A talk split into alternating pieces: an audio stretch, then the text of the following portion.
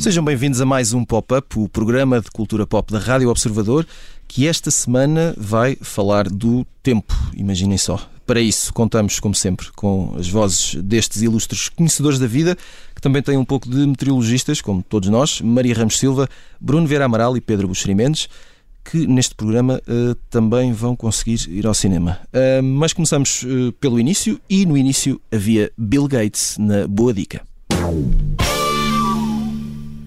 Como evitar um desastre climático? A frase é de precisamente Bill Gates e é o título do mais recente livro do milionário amigo da humanidade.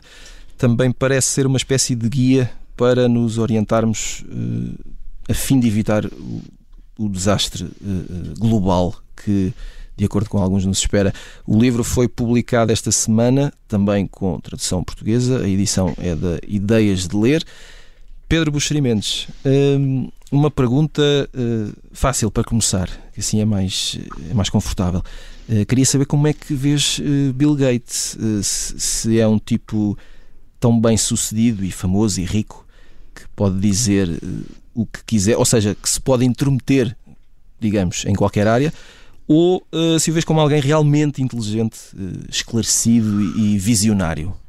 O que é que te parece? Olha, primeiro, primeiro vejo com alguma, alguma alegria que que Bill Gates finalmente parece uh, estar a ser mais gostado pelas uhum. pessoas. Uh, há uns anos, um, Steve Jobs era Deus na Terra, sobretudo para muito jornalismo. Tudo o que ele fazia era, era enfim, era, não sei, era, ele tinha, não só, tinha mais do que o toque de Midas, estava a faltar agora a metáfora correta. Era, era, era Midas?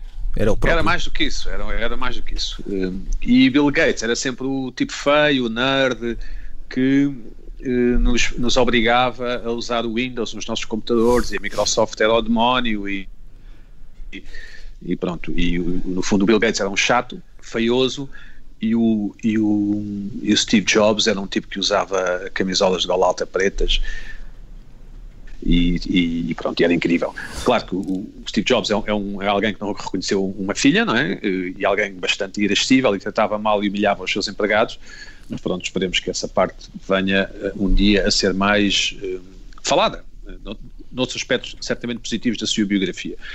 O Bill Gates, como sabemos, é um homem riquíssimo, dos mais ricos do mundo, um, embora é sempre essa, essa questão, não é? ele não é rico, ele tem, é, é dono de ações da Microsoft e de outras uhum. empresas e, e, e, há, e quando se fazem as contas essas, essas ações valem valem o que valem e portanto põem o, o homem como o mais rico do mundo, ou o segundo ou o terceiro, pouco importa e tem o mérito de, com a mulher, ter, estar a gastar muito dinheiro, mas mesmo muito dinheiro, a investigar a cura para a malária, não é? antes do Covid, um, e, a, e, a, e, a, tentar resolver o problema do, da água potável e dos esgotos.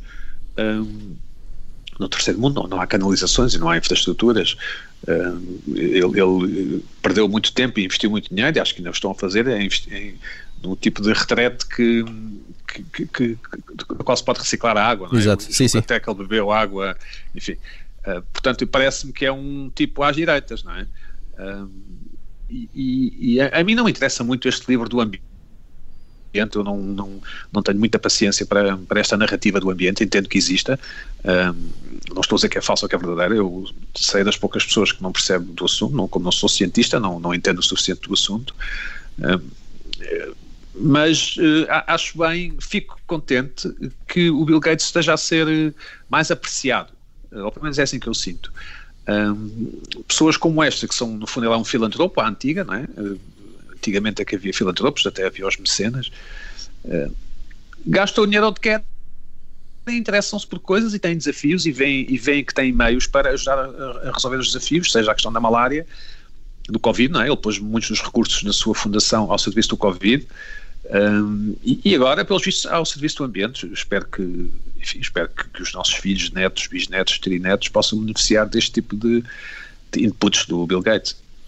Maria Ramos Silva, tendo em conta uh, o que Bill Gates fez com a Microsoft, uh, o que faz com esta fundação de que o Pedro falava, fundação que ele, que ele tem com a, com a mulher, Melinda hum. Gates, Um, os alertas que deixou antes desta pandemia que vivemos, ele já vinha falando sobre a possibilidade de enfrentarmos uma pandemia, uh, e o que há muito vem dizendo sobre a emergência climática. Uh, devíamos prestar mais atenção a Bill Gates, devíamos de alguma forma uh, depositar mais confiança nele em relação ao nosso futuro. E não passar do nível de, de curiosidade, não é? Hum, sim. Quer dizer, eu, acho que se, se, a voz de Bill Gates servir para aumentar essa consciência em relação a todos esses tópicos, Uh, então o trabalho é bem-vindo é bem, é bem sucedido. Agora, uh, essas, esses alertas, uh, se repararmos bem, não são propriamente novos, não é? Quer uhum. dizer, há décadas que se fala de, das alterações climáticas e aqui de uma série de questões. quando Bill Gates, por exemplo, alerta para a necessidade termos que consumir carne sintética, porque entretanto já percebemos uh, que, que, não é sustentável continuarmos a consumir como consumimos. Quer dizer, nada disto é, é, é propriamente novo. Agora, eu acho é que o discurso de alerta do Bill Gates, depois consertado aqui com um timing muito particular, que é o da pandemia, uh, que de facto abre uma caixa de Pandora e nos permite olhar para estes alertas uh, de uma forma um bocadinho mais, uh, lá está, mais do que curiosa, do que simplesmente curiosa e de uma forma mais premente.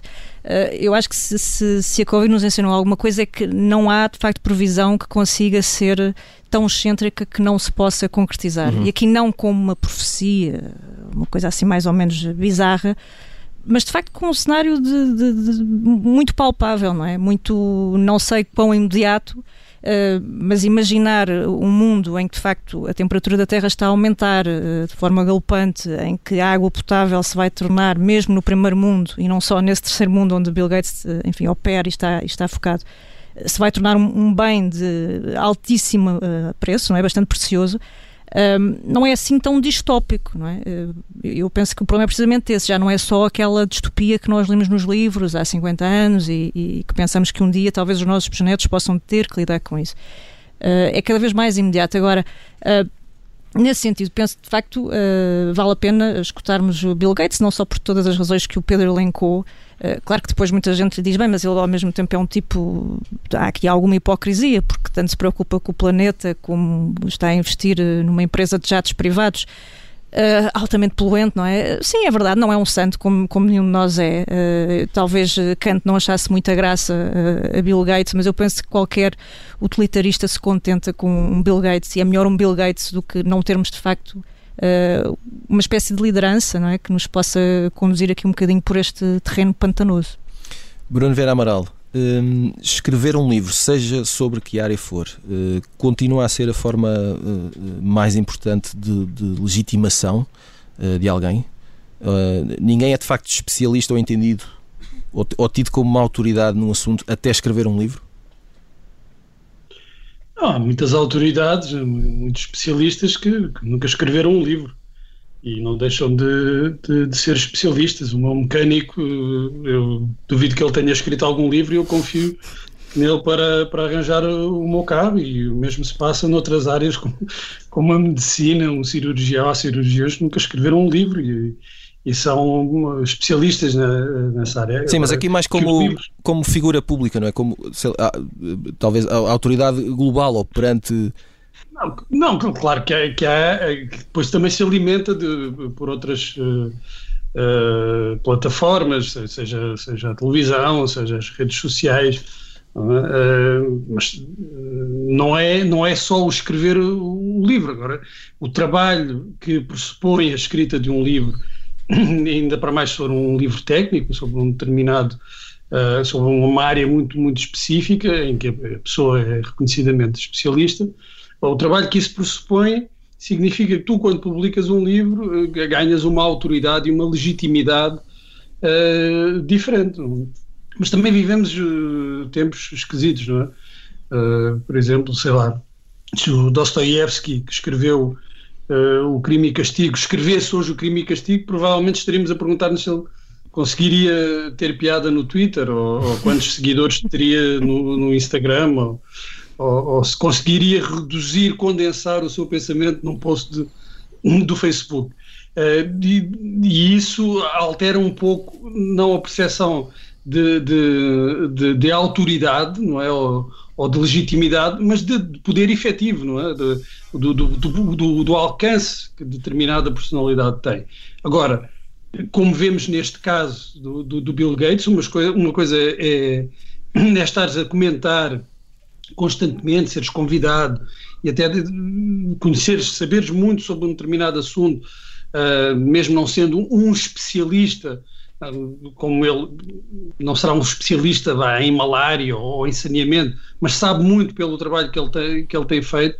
Na questão das alterações climáticas, ele também não é, não, não, não é um especialista, mas é alguém que, bem, que acredito que tenha pensado muito nos últimos anos sobre o assunto e tenha estudado de alguma forma e que tem, ao lançar um livro, tem uma capacidade de alcance que os especialistas não têm.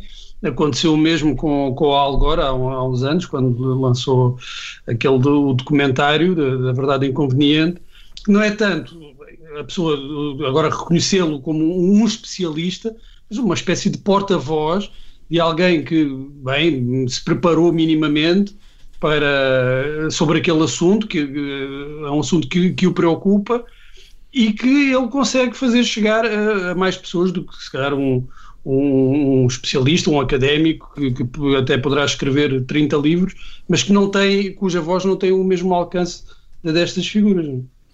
Muito bem, antes do final da primeira parte, eh, vamos às sugestões. Tiago, uh, desculpa. Diz, diz, e, rapidamente é, é, improvável que tenha sido Bill Gates a escrever o raio do livro, não é? Portanto, só para ele, essa, essa um ghostwriter. Dele, não é? Exatamente, sim. terá um ghostwriter, digamos assim, não é? Há toda uma. Ou seja, o, este livro sim. tem a forma de livro, mas é um ato de propaganda, a palavra é esta, eh, de uma determinada retórica que ele, que ele provavelmente aconselha os seus especialistas e dos cientistas que trabalham com ele, julga ser a correta nestes tempos. Veremos de nos eh, certificarmos disso uh, um dia. Entretanto, vamos às sugestões da semana com o post-it. Pedro, vamos continuar contigo, é sempre um prazer. Uh, um minuto para nos falares uh, de The Knowledge Project. É, é verdade, é um, é um dos meus podcasts favoritos, chama-se The Knowledge Project. Um, e, e este, neste caso é sobre o episódio 104, com um cientista chamado Nir Ayal e é sobre distração, ou seja, é um ótimo episódio, é uma conversa de uma hora e pouco sobre, sobre o facto de nós podermos controlar a nossa atenção, sobretudo na questão das redes sociais e dos, e os ecrãs. E está muito bem feito, porque, porque é muito inesperado o argumentário deste, deste cientista. Eu julgo que ele é americano, de origem israelita. Um, e recomendo vivamente episódio 104 do, do podcast The Knowledge Project. Maria, um, tens estado a ver, ou não sei se, se, se já viste tudo, esclarece-nos, uh, Trafficked. Não, ainda só, só, só vi o primeiro, que uhum. estreou no sábado passado à noite no, no National Geographic.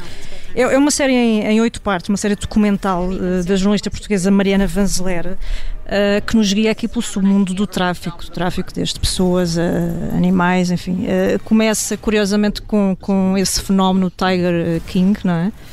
com o seu Joe Exotic, neste uhum. momento está, está preso enfim, para vasculhar aquele mundo agora de uma forma menos, eh, menos, enfim, menos divertida e perceber de facto tudo o que está por trás daquele, daquele universo absolutamente excêntrico, com uma passagem perigosíssima pela, pelo Vietnã, pelo Laos, portanto, se não são facilmente impressionáveis, e mesmo que seja um pouco, vale a pena verem, porque de facto ela está ali em situações absolutamente mirabolantes uh, e é um mundo, enfim, um, um mundo underground absolutamente estonteante.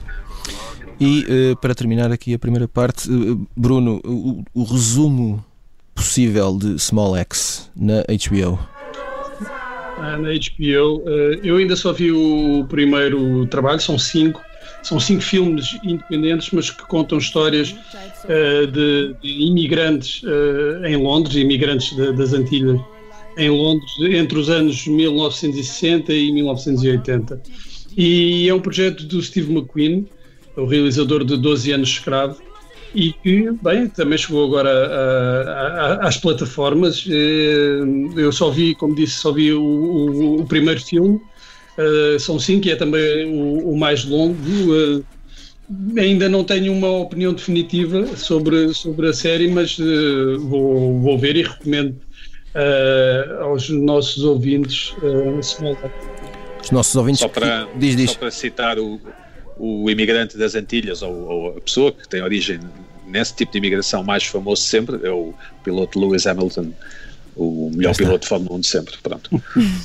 o, o que dizer. Vir a colherada da Fórmula 1. Não, prega fundo sempre, uh, não há hipótese. Muito bem, uh, final da primeira parte do pop-up, voltamos depois de um curto intervalo. Até já.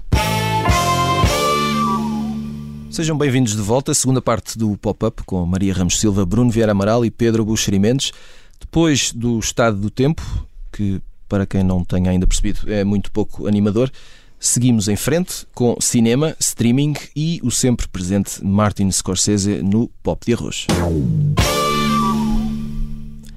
Esta semana, na revista Harper's Bazaar, o realizador Martin Scorsese escreveu mais uma vez sobre a indústria do cinema, a revolução ditada pelo streaming e como os filmes se transformaram em conteúdo mais do que eh, manifestação artística. Pedro Buxerimentos, dirias que há de facto demasiada oferta nas plataformas de streaming, como o Scorsese eh, escreve uh, num dos parágrafos do seu extenso texto? Ou diria dirias, que não. Diria, diria dirias que não? é portanto uma falsa questão. Não, não sei, o, o Scorsese só conseguiu fazer o último filme via Netflix porque é um tipo que gasta mesmo muito dinheiro a fazer o que faz felizmente nós depois estamos aqui para enjoy não é? Uhum. o que ele faz, mas, mas uma série, vejamos bem, é um, é um asset, é um bem, uma mercadoria, é uma commodity invulgar. Não se gasta, portanto, nós ao vermos uma série, o, o produto não, não desgasta, não é? Não, não, se gasta, não envelhece, portanto, são, no fundo as séries hoje em dia são fecheiros, não é? De computador, como, são fecheiros, não é? Portanto, não, não envelhecem, reproduzem-se até um infinito, podemos sempre fazer um save as, lá como é que eles fazem e reproduzir a, a, série. Portanto, estar uma pessoa a ver uma série na Netflix ou estar um milhão é igual para a série, portanto, o bem não, não se altera.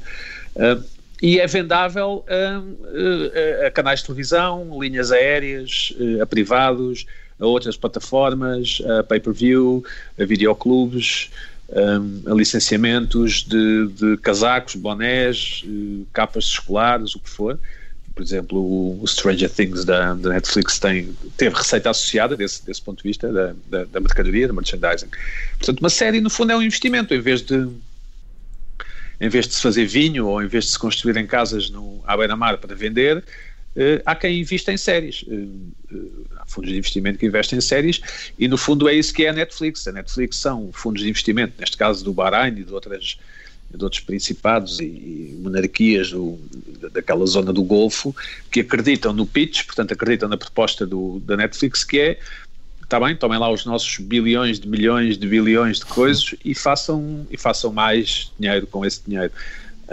Um, agora, até eu, não é, que, que sou um liberal e, e, um capitalista e essas coisas todas, às vezes me irrita que haja tanto livro a ser publicado, tanta música a ser lançada, tanta série eh, nas plataformas, tanto filme, tanto restaurante sushi, não é? Eh, porque, porque Por a, a, escolha, o excesso de escolha deprime-nos, não é? Nós, nós ficamos ansiosos, é, mas como é que eu vou fazer isto?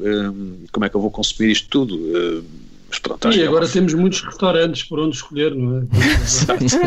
Sushi, sim. Uh, mas uh, é, não acho que haja excesso, uh, porque ninguém é obrigado a ver, mas, mas entendo, acho que entendo o Scorsese. Eu acho que se fosse cineasta, a mim também me irritaria que houvesse tanta coisa, não é? Acho que sim, mas, mas pronto, mas ainda bem que há.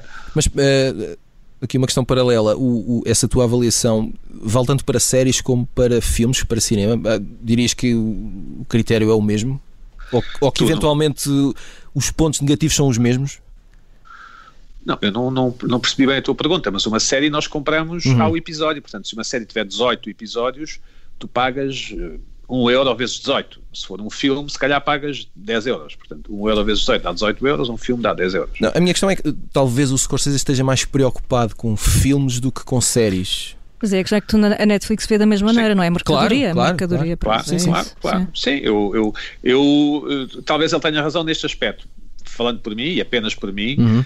Eh, eu tenho já bastante dificuldade em ver filmes em plataformas, porque ou não são suficientemente interessantes, ou, ou, não sei, ou o mal é meu, eu admito que sim, mas o, o, já acho que já falámos aqui sobre isso várias vezes. O, eh, o cinema e as plataformas ainda não é um, um casamento como é que é? Feito in Heaven, uhum. ainda não é o casamento perfeito, não é? Mas é a sensação que eu tenho. Eu, eu que falei com, com o Scorsese, uhum. o que, qual é que era a opinião dele, a sério, o que é que ele queria dizer com aquilo. Acho que ele está mais preocupado com a questão de, de haver uma, ou de não haver uh, a curadoria, a programação uhum. na, nos serviços de streaming do que propriamente em relação à, à, à quantidade de, de, de, conteúdos disponíveis, é? que, que, são duas coisas que, estão, que, acabam por estar ligadas. Não é? Como tens muita oferta, uh, se calhar precisavas de, de quem te orientasse de, de, uma escolha, de uma programação, uh, porque foi assim que ele cresceu e foi assim que o uhum. gosto de gerações de cinéfilos foi sendo formado ao longo do tempo até mesmo quando tinhas uh, cinema na televisão, nos canais, nós, nós próprios aqui em Portugal, uh, com os canais, mesmo na altura dos canais públicos, havia uma programação de cinema que, que fazia um certo sentido, não é? Alguém estava a escolher uh, os filmes com uma determinada lógica e é isso que o Scorsese diz que falta às plataformas, que é, é essa, essa capacidade uh, de fazer e de elaborar uma programação que também forme o gosto. Uh, ao contrário do, de um algoritmo que te sugere uh, por múltiplas variáveis, mas que não, não tem intenção nenhuma de formar o gosto tem a intenção é que consumas os conteúdos que, que, estão nas plataformas. Sim, essa era uh, uh, precisamente a questão que eu ia lançar aqui à Maria também, uhum. uh, essa questão do, do, do algoritmo digo eu que, que esta coisa do algoritmo funciona bem, por exemplo, em serviços como o Spotify. Eu, pelo menos, uh, hum. assumo como satisfeito. Um, mas uh, parece que não será assim tão bom amigo nos serviços de streaming de vídeo. Uh, ou, ou, ou, quer dizer, não podemos ter o melhor de dois mundos. Um algoritmo matemático hum. e uh, a tal curadoria sim, ou, sim. E, e, se quiseres sugestões de pessoas reais sim. eventualmente talvez consigas sempre não é? Com, com os teus amigos com uh, os jornais ou revistas ou sites que lês etc que nisso são fundamentais de facto não é? Eu, eu, eu tento adotar esta regra. Acho que o consumo do algoritmo que, que na verdade muitas vezes é, é involuntário não é? Obviamente que o, o algoritmo tem aquele lado de assim que acabas de ver uma coisa tens mais cinco ou seis sugestões pois, para ficares sim fidelizada. Mas eu acho que esse algoritmo é um bocadinho como os medicamentos, não é? Não, não dispensa a consulta da curiosidade e dos hum. amigos e dessa rede toda que, que nos pode. Uh, abrir um bocadinho horizontes. Uh, eu confesso que no caso, por exemplo, na música, estou a pensar particularmente, o próprio algoritmo às tantas é capaz de ficar um pouco tonto comigo, porque eu tanto estou ali entre o Passo Doble e os Pantera, portanto acho que o próprio algoritmo... Ele não aguenta. Não sei se ele aguenta, mas passado esse, esse, esse martírio, e no caso particular da Netflix, eu, eu entendo um, o desabafo do Scorsese, porque lá está, uh, era a tal questão que o Pedro falava, para plataformas como a Netflix, estes produtos são mercadorias. E é por isso que eles investem em programadores e se regem por algoritmos e não estão a investir em críticos que façam essa curadoria e essa programação cuidada. Uh, e porquê? Porque o algoritmo consegue essa, esse nível médio consegue controlar os imponderáveis e consegue esse objetivo supremo que é tu consumires um pouco de tudo e estares ali numa espécie de grande armazém.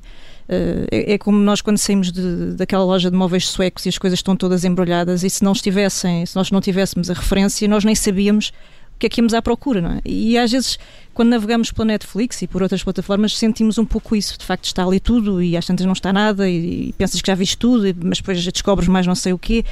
Mas há, de facto, ali uma, uma, uma consistência. O crítico dá-te um outro traz-te um outro olhar e o crítico mexe com esse nível, não é? Com essa, esse, esse nivelamento. Uh, sobretudo se a crítica for bem sucedida, não é? E é por isso que quando tu vês à margem da Netflix e lês, por exemplo, uma crítica sobre o filme do Scorsese uh, e toda a gente está a falar daquilo e tu vais ver aquilo e aquilo é um, é um universo que está para lá da Netflix, não é? Está neste, está neste mundo do tal, da tal rede de amigos e de conselhos e da nossa curiosidade e da nossa busca uh, que nos permite sair daí. Portanto, por um lado é confortável, é? nós também gostamos, é como tu dizias, ir ao Spotify e o teu amigo Spotify conhece-te bem e, e dá-te ali uma tranquilidade e sugere-te coisas que sabe que tu vais gostar. Mas eu acho que, mas eu acho que não resulta tão bem. Uh, no, pois, eu também, eu também sinto isso. Essas sim. sugestões. Sim, sinto que há de facto ali uma. Lá está, algo que nos escapa, não é? Porque é óbvio que o algoritmo tem esse efeito de, de, de manipulação. Uh, Agora, eu tento ver isso de uma forma sempre mais positiva possível. Por exemplo, nós eh, na cultura acusamos estas queixas todas, mas, mas por exemplo, a questão da, da inteligência artificial ao nível da saúde, eu acho que tem um, papel absolutamente extraordinário, não é? Quando pensamos na, epá, no despiste de doenças, na limitação de margens de erros, eh, na redistribuição de vacinas, por mais disparidades que possa acentuar, e vai sempre acentuar, tem um papel absolutamente eh, determinante, não é? Portanto, acho que há muita coisa por afinar, não sei como é que se afina propriamente esse algoritmo, enfim, para ser mais eh, compaginável com o nosso gosto e com os nossos interesses numa plataforma, mas, enfim, é, é o que existe. Uh, Bruno Vera Amaral, uh, ao mesmo tempo que, que, que deixa críticas, uh, Martin Scorsese também faz uso do, do, melhor que estas plataformas lhe podem dar, que é o investimento, o espaço, o, destaque, a distribuição. teve recentemente o Irishman na Netflix, teve de uma forma mais low profile a série de que já falámos aqui com a Fran Lebowitz. Uh, em breve vai ter um filme chamado Killers of the Flower Moon na Apple TV Plus, com o De Niro e o DiCaprio. Fica a dica. E depois ficamos nós a, a perguntar-nos afinal o, o que é que ele quer, qual é o problema aqui do Scorsese. O problema é, é refletir sobre eh, o mundo do qual ele faz parte, a indústria uhum. da qual ele faz parte e que está em, em grande transformação com, com as plataformas de, de, de streaming. Uh, vamos lá ver, não foram uh, uh, as plataformas que inventaram que os filmes e as séries enquanto mercadoria, enquanto, claro. enquanto bem de consumo. Os estúdios de, de cinema sempre olharam para, para, para, os filmes como, como mercadorias, não é? O que acontecia na altura é que tu tinhas canais tinhas de, de, produção, de, de, distribuição e de exibição. E as plataformas de streaming concentram tudo. Uhum. Uh, tu não tens ninguém, por exemplo, eh, com uma sala de cinema a fazer um determinado tipo de, pro, de programação, com uma determinada lógica. Vamos pensar, por exemplo, um exibidor em, cá em Portugal como o Paulo Branco, é? nas salas de cinema, nós sabemos que naquelas salas de cinema está um determinado tipo de filme. É? Isso, isso, deixa de existir quando tu, todos Uh, todas as áreas de, de, de, uma indústria estão concentradas. E concordas há, que, que, isso tem um efeito nocivo? pode ter, pode ter um efeito nocivo, como pode ter um efeito nocivo uh, de repente uh, tu dares 200 ou 300 milhões de dólares ao Scorsese e dizeres que ele tem carta livre para fazer aquilo que quiser. Uh, pode não ser bom para ele até. Eu acho que o The Irishman, se tivesse sido produzido noutra altura, em princípio não teria sido produzido, mas se fosse, certamente que teria muitas alterações e não, não veríamos, não teríamos visto o, o mesmo filme. E há quem diga que uh, o Scorsese, como outros realizadores muito bons, precisam, por vezes, uh, do aconselhamento, da orientação de um produtor para conseguirem fazer uh, os grandes filmes e os grandes filmes que, que, fizeram. Portanto, há várias maneiras de olhar para o assunto. O que é normal na preocupação do Scorsese é que se trata de alguém que sempre viveu dentro deste, deste, deste mundo e, e, e, naturalmente está preocupado com, com, com o caminho que, que, poderá, que poderá seguir. Não é? Não, não é tanto de pensar que vai ficar sem, sem, sem emprego, uh, mas também pensar no, no, que será o futuro do cinema uh, enquanto arte, porque se há realizador que eu acho que neste momento não, tem, não terá problemas de empregabilidade uhum. com a, as plataformas, é, é o Scorsese.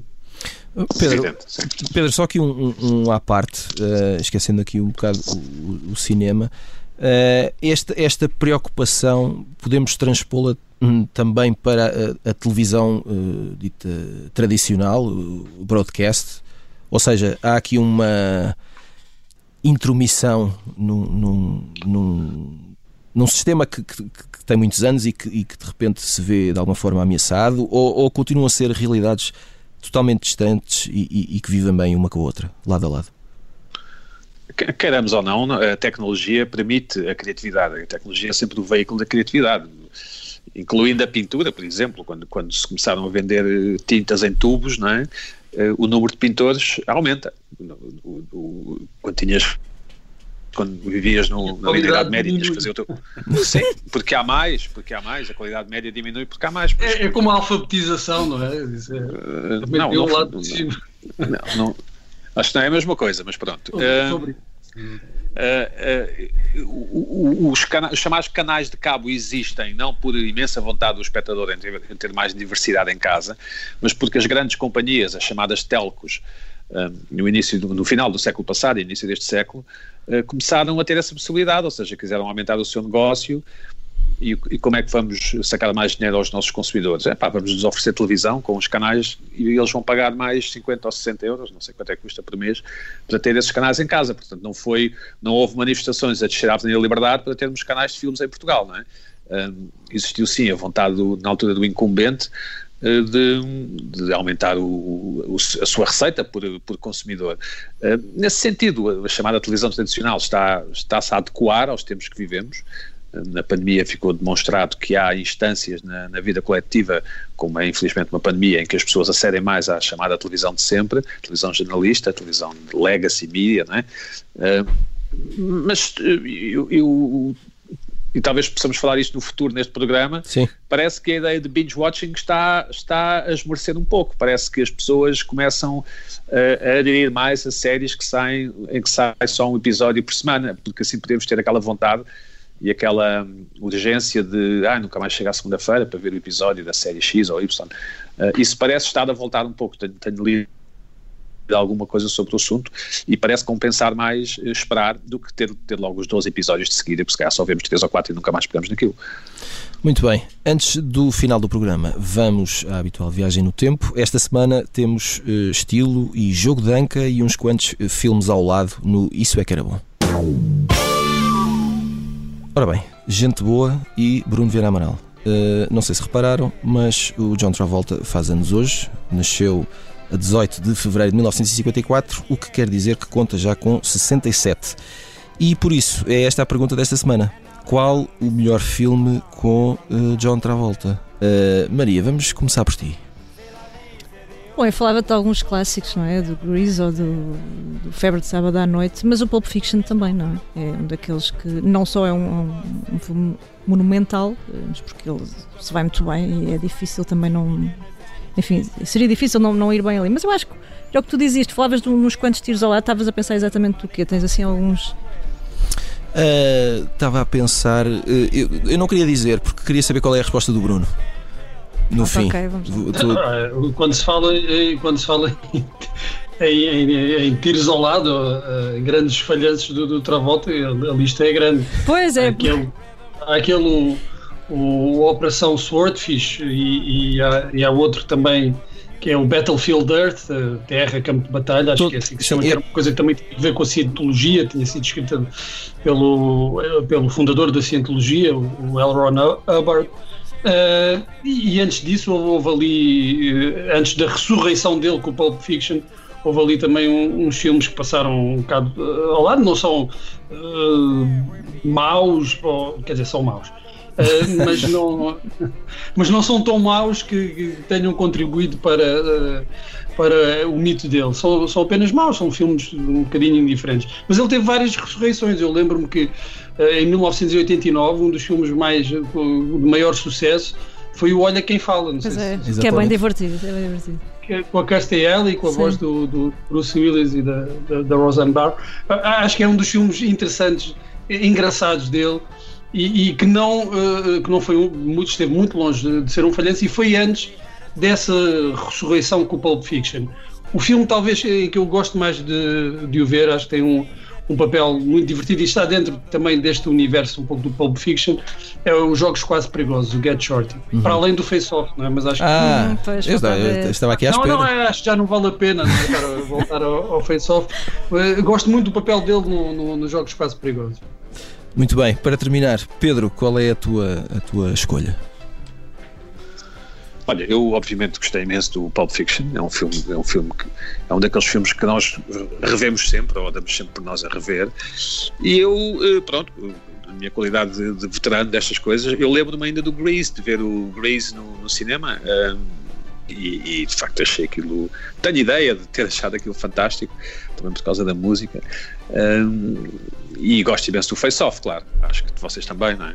Claro que sim. Com, com o Nicolas Cage, não é? Portanto, eu diria. Sim. E também é bom não esquecer o fenómeno em que ele fala português durante ali uma, uma parte. é verdade, é verdade. Ele está a tentar. Ele leva com um raio. Está a tentar comunicar, não é? Começa a falar português, entre outras, entre outras capacidades uh, que adquire, fala português, o que é, o que é fantástico. Muito bem, ficamos com. Uh, John já volta na cabeça. Uh, chegamos ao final de mais um pop-up. Voltamos na próxima semana.